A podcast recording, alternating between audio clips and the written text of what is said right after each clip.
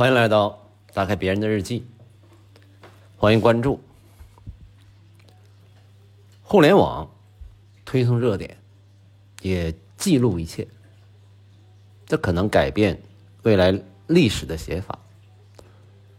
别管是视频啊、音频、文字还是什么啊，你也别管是不是被屏蔽了啊，还是被和谐了，总有那么一些地方啊，它能不声不响的给你记录下来。啊，不在这儿呢，就在那儿。他把所有的痕迹都记录下来。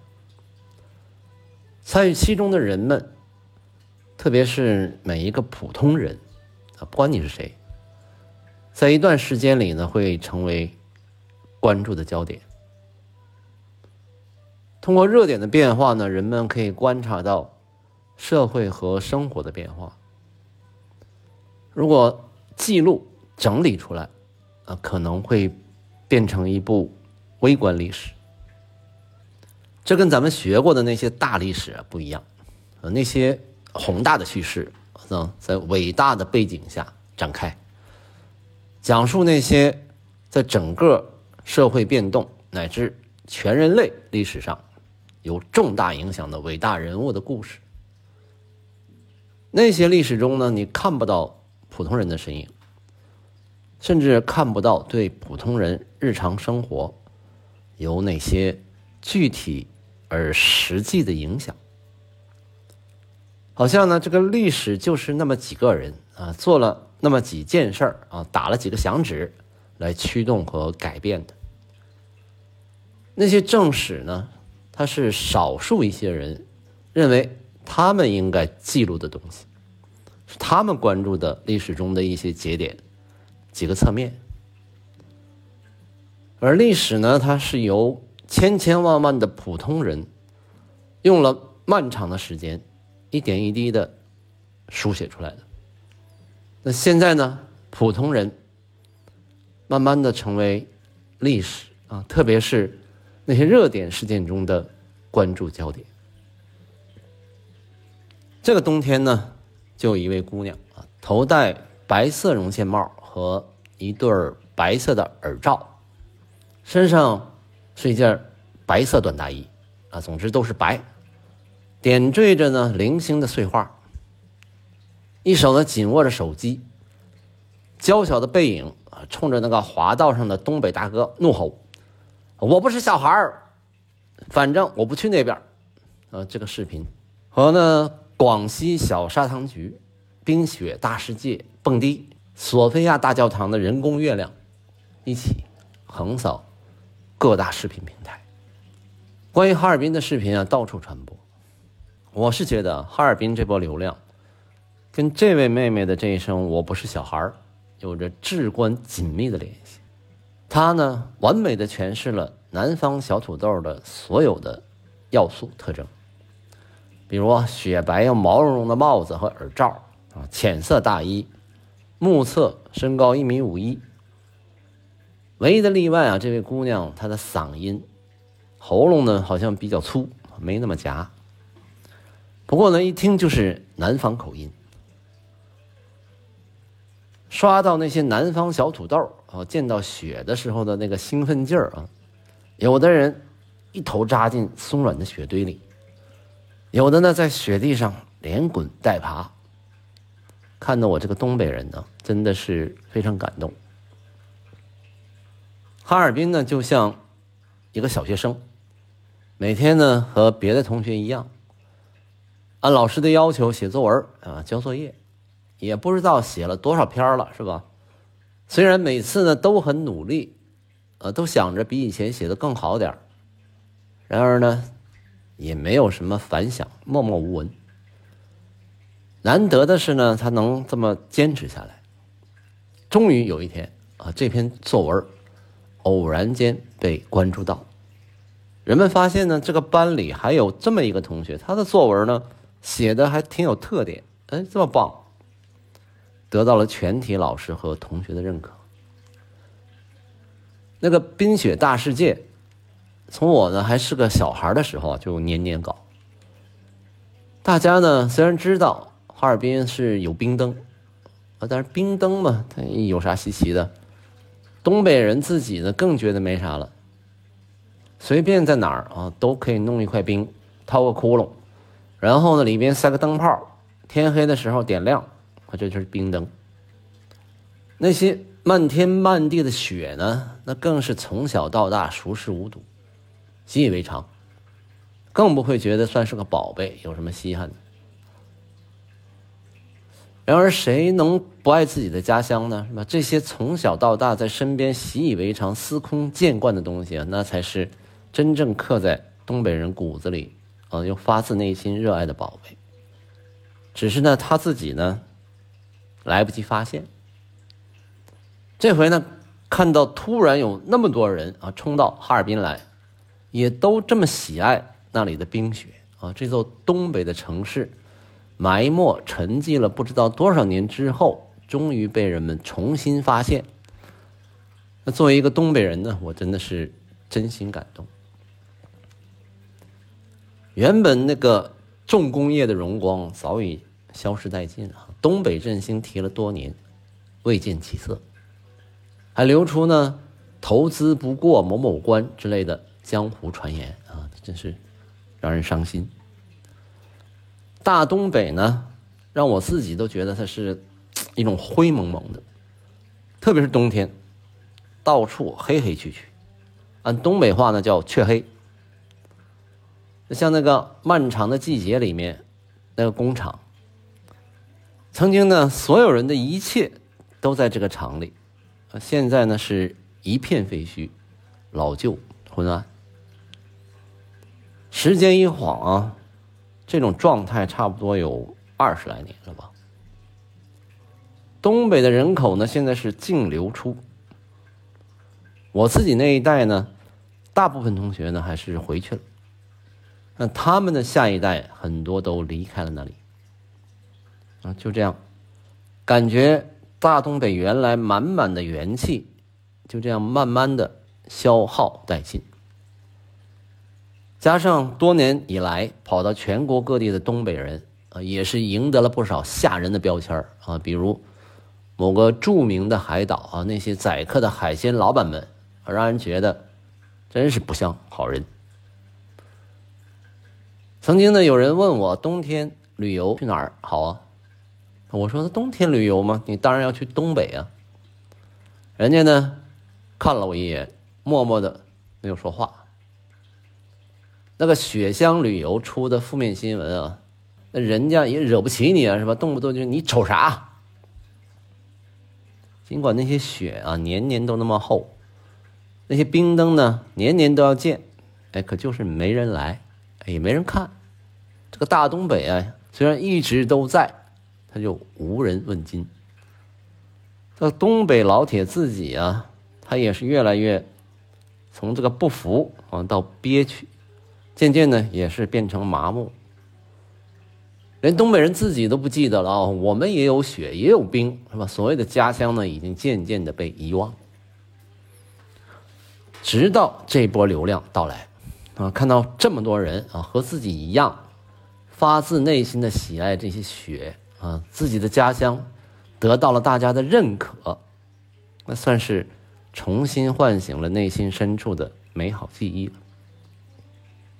所以呢，我非常能理解为什么哈尔滨人这么珍惜这次流量。开车看到路上的游客啊，就停下来问啊：“你要去哪儿啊？要不要搭车？免费送过去。”还有人呢，开着自己的豪车专门出来接送小土豆们。啊，那个中央大街上，光是免费送的东西就够你吃饱了。虽然说东北人确实好客啊，但真没那么好客。实在是因为啊，这一切来的是太不容易啊，更不要说夏天的时候，人家淄博给全国上了活生生的一课啊，怎么叫宠客？现在呢，机会总算轮到自己头上了，那必须接住是吧？这多少年的郁闷也得到了一种释放。你对于游客而言啊，它重点不在于那个冰灯有多好看，是吧？雪有多松软。你们只要像对待本地人一样对待游客，那就已经是旅游目的地的天堂了。所有的流量呢，最初来自一个由三位老师、十一位学龄前小朋友组成的，从广西出发的小小游学团，啊，也不知怎么的啊，这群孩子行程被全网关注，呃，可能是因为他们年龄很小，又没有父母陪伴，啊，要说啊，他们的爹妈也是心大，他们的统一着装。穿的跟这个砂糖橘似的啊，那个橘黄色外套。关键呢是这群孩子呢天真烂漫，胆子也够大，在雪地里边撒欢打滚啊，要不呢就干脆躺在那儿，或者呢抱个大雪球开怀大笑。那这种单纯的天真快乐、无忧无虑，直接戳中每个人心中最柔软的部分，任谁你也跑不了了。加上哈尔滨呢和东北人一顿操作猛如虎，花样翻新，搞好接待，那真是想不火都难了。这中间呢，这个文某局还出来说啊，我们已经为此准备一年多了，啊，这话没毛病，但也没什么意义。人家呢也不是因为你准备了啊，或者是发个小作文什么的，人家才去的，是吧？你的任务就是时刻准备着啊。就像那接班人的口号，这整个过程呢，更像是一场普罗大众的狂欢。某局呢，你此番应对的答卷确实是可圈可点，但是说到底呢，也是狂欢中的一员。不知道是什么原因啊，怎么就那么巧，在这么一个时刻，全网好像。正好都需要一个深度治愈的故事。从一群孩子的天真烂漫到东北人的淳朴好客，从东北大哥这个粗犷豪迈配合南方小土豆吴侬软语啊，小鸟依人，简直呢就跟迪士尼梦幻动画大片一样，感人至深又浪漫传奇。嗯，我们呢好像。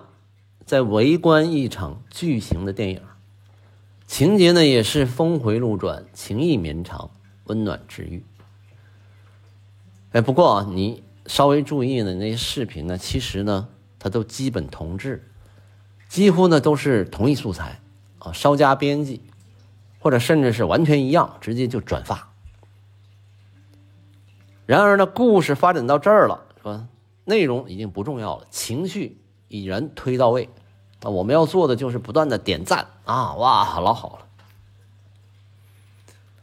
所有这些人啊，都是普通人，啊，这些人呢是事件本身的主角。视频几乎跟踪了他们的一举一动，全网直播。其他参与其中的人呢，也是都纷纷的被找到。开头那位白衣女孩，很快就被挖出了她的视频账号。不过呢，我估计啊，他是不愿意进一步的曝光，呃，就没有再出现。像那个跟左右哥蹦迪的那位白兔，那就不一样。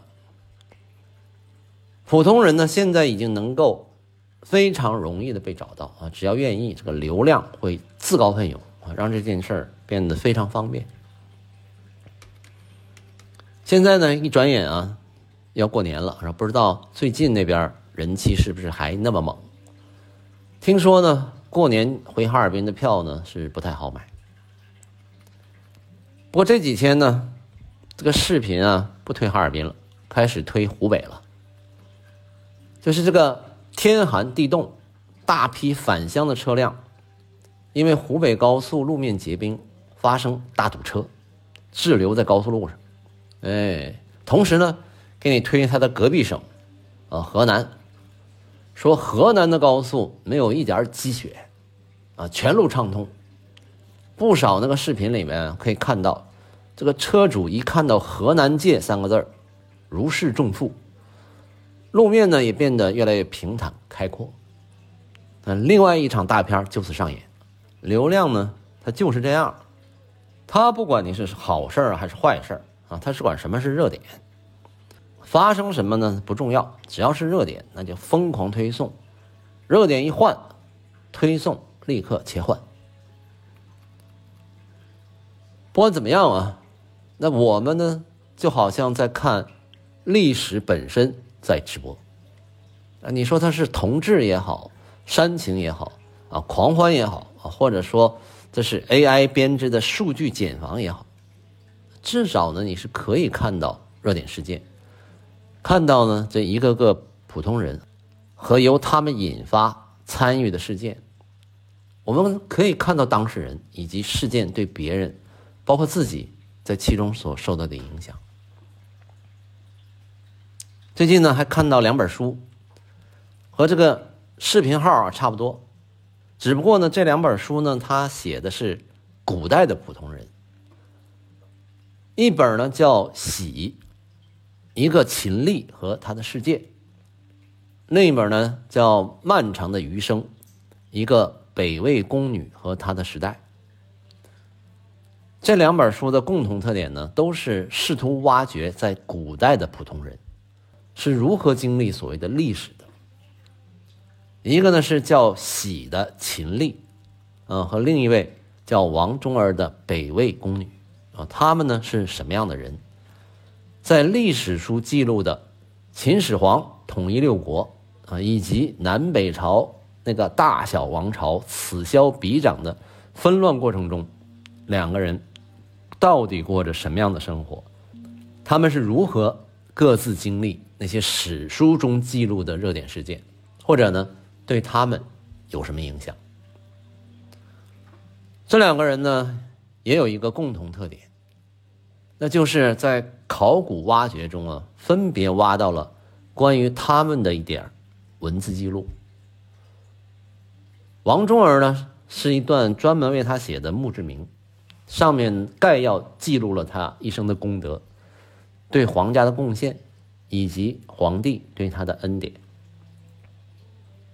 书的作者罗欣试图考证和推测这位宫女的身世。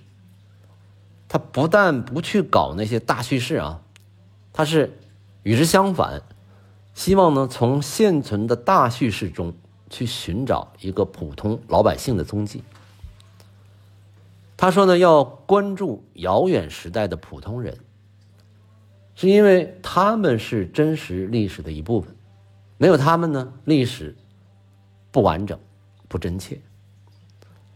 他说，我们还应该看到，对普通人的遮蔽和无视，是传统历史学系统性缺陷的一部分，是古代社会强烈而僵硬的。不平等体制决定的。正因如此，我们对那些虽为正史所排斥，却凭借墓志而幸存至今的北魏宫女的史料，一定要格外珍惜啊！你看这位作者，另外一位呢，喜啊，那就厉害了啊！这位秦丽是个勤奋有心之人。在这个造纸术还没发明的年代啊，他呢竟然用竹简给自己写了一份年谱。不过记录的大多是时间和事件，有点像工作笔记啊，就是写哪一年啊他干了啥，当官了还是还乡了啊？那时候呢发生了什么大事儿啊？比如说始皇帝又路过了他住的地方，把这些大事呢记录下来，整了一个编年记。不仅如此啊，他还把这些记录和他生前阅读使用过的一堆文书啊，全是竹简啊，拿绳呢穿好，放在自己的棺材里。他呢略微屈腿啊，侧躺在里边。这些竹简呢，有的放在他头下当枕头，有的呢填满他身体的侧面啊、腹部、脚部所有的空隙。他不但把这些竹简带进了棺材啊，还要被这些竹简包围起来，哎，享受这种神奇的氛围啊！这位喜呢，就是大名鼎鼎的睡虎地十一号秦墓主人。这些竹简呢，被后人称为“云梦竹简”啊，或者叫“睡虎地秦墓竹简”。他要是活在当世啊，那绝对是短视频好手。一定能成为顶流。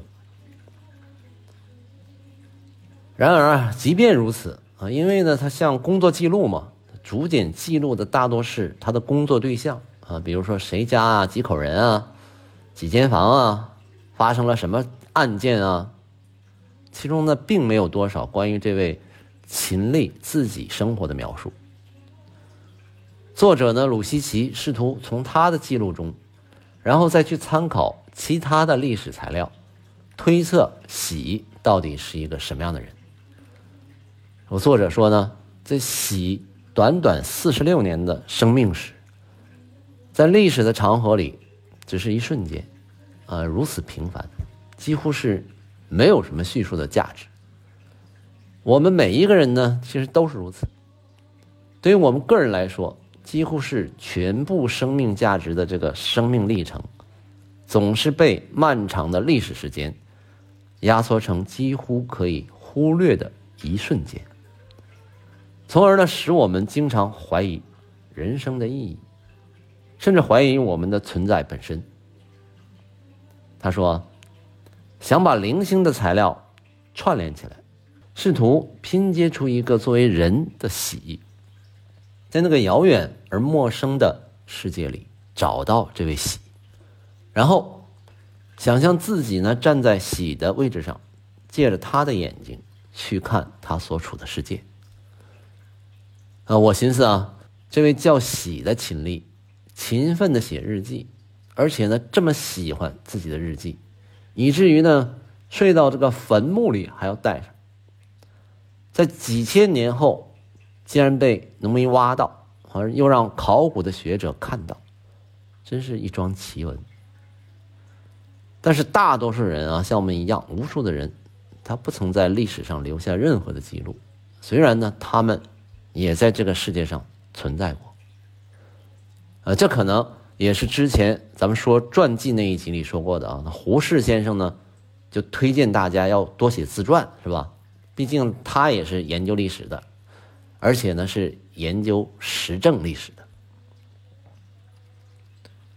鲁西奇呢认为，历史学家的使命之一就在于在历史中发现人，唯有如此。才能证明我们自己在历史中的存在，并给自己的生存赋予意义。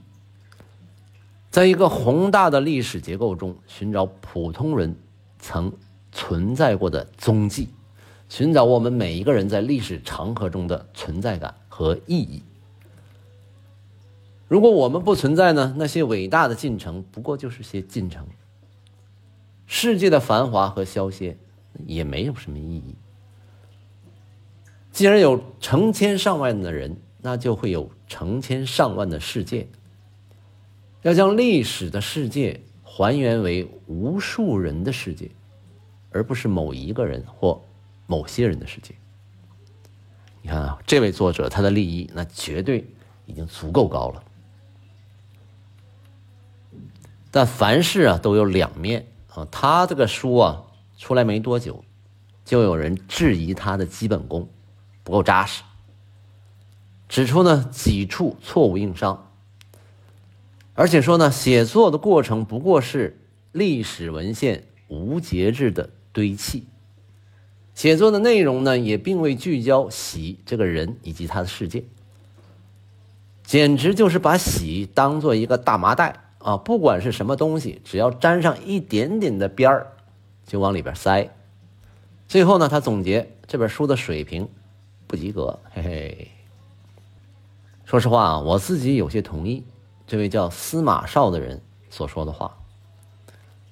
这本书啊，他说自己呢是一本小书，实际呢挺厚，而且呢，每当要说明一个环节，比如说啊，这个喜可能住在什么样的房子里这样的问题吧，啊，都让堆上一堆啊，我没记错的话，好像堆了十来个例子，然后呢再去推测。看上去呢是有理有据啊，实际上你看的时候，你真是不知道从何说起。有时候呢搞不懂为啥要引用这么多资料。哎，不管怎么样吧，关注历史中的日常生活与普通个体的微观史，开始渐渐抬头，啊，这好像是一件好事儿。这跟现在流行的这种自媒体啊，是不是有一定的关系呢？哎，不得而知。不过啊，这个话说回来了，人就那么需要被关注、被写入历史吗？啊，不管是伟人也好，还是普通人也好。个法国有一位阿姨啊，叫安妮埃尔诺，她写了一本书叫《悠悠岁月》，她就说，所有的印象都会消失。我试图理解她这句话啊。每天呢，我上班的路上会走过一个神奇的路口。这个路口呢，坐落在一片不太新的这个小区之间。旁边呢还有一个医院。这里这个神奇之处在于啊，我路过这里的时候，经常会看到烧纸的遗迹，呃，就是国人祭典时候那种烧纸。路口的一个比较宽敞的角落里面的地上。时不常就会有烧过纸之后留下的黑色痕迹，周围呢还有一个带着出口的圆圈啊画的，而且呢就是隔三差五这儿就会有，啊，它并不是寒衣节呀什么这样的特殊日子，这个让我有些不太理解啊。我称呢这里为灵魂的路口，路过的时候呢，我尽量避开那些遗迹。那从这个角度看呢，确实，一切最终必将消失。一个简单的方法呢，就是把时间的尺度放得足够长，无论是普通人还是伟大的人物，最终都会走进那个路口。总会有这样的人啊，他们呢想追求自身的永恒和伟大。之前呢，咱们聊过古人说的“君子三立”，是吧？追求不朽。希望呢，在他们自己死后，会有人提起他们的名字。他们觉得呢，所谓人真正的死亡是这个世界上的人已经忘记他啊，他们害怕这样，他们不想当这样的人，希望留下些什么啊，什么都可以啊。你看他能干啥了？说那些伟大的人物，你很难想象他们想干啥。如果你觉得总有人会被记住的，那只能说明你心里的时间的尺度还不够长。那你再放长一些，也就解决了。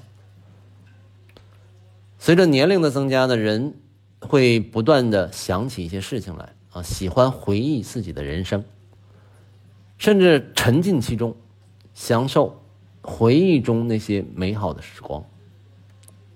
这个回忆啊，跟这个历史差不多，这两件事呢，有一个异曲同工的效果，就是可以作为逃避现实的出口。当这个现实世界迅速的变化，茫然不知方向，或者是无力适应的时候，人们就会愿意去回顾历史，或者是沉浸在美好的回忆里，怀念那个自己觉得更单纯、更简单的年代。其中呢，还有些事儿啊，是所谓的集体记忆，在这些记忆里啊，也包含着每个人自己的身影。就像前面咱们说那个哈尔滨流量中的女孩然而呢，无论是大历史也好，还是普通人的微观史也好，再过不需要多久，所有这一切呢，也都会消失。人们的记忆，甚至回忆这件事的人也都会消失啊！就像郑钧唱的：“天下没有不散的宴席，所有欢笑悲伤，全都会失去。”其实呢，你想想，更可贵的也许是甘于被遗忘啊，什么都不要留下，这样有什么不可以呢？不过这个回忆本身啊，也并不是一件坏事。我偶尔呢会想起姥姥和我童年时候跟她一起生活的那些日子，想起一首歌啊，叫《外婆的澎湖湾》，歌词呢是这样的。那是外婆拄着杖，啊，我姥姥并没有，将我手轻轻挽，踩着薄暮走向余晖，暖暖的澎湖湾。一个脚印是笑语一串，消磨许多时光，直到月色吞没我俩在回家的路上。在某一个早上，我独自做早饭的时候，想起了他，想起这些，这并没有让我绝望，而是泛起一阵温暖。其实，人好像也不在意要被别人记住啊，无论是互联网也好，历史学家也好。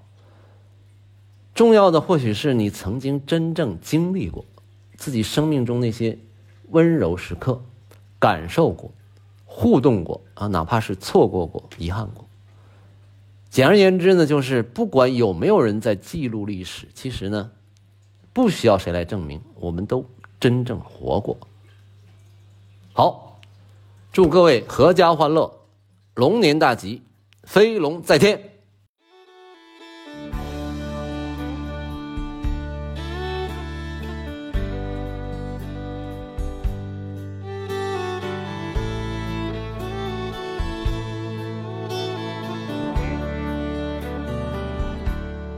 older I get, more I think you only get a minute. Better live while you're in it, cause it's gone in a blink. And the older I get, the truer it is. It's the people you love, not the money and stuff that makes you rich. And if they found a fountain of youth, I wouldn't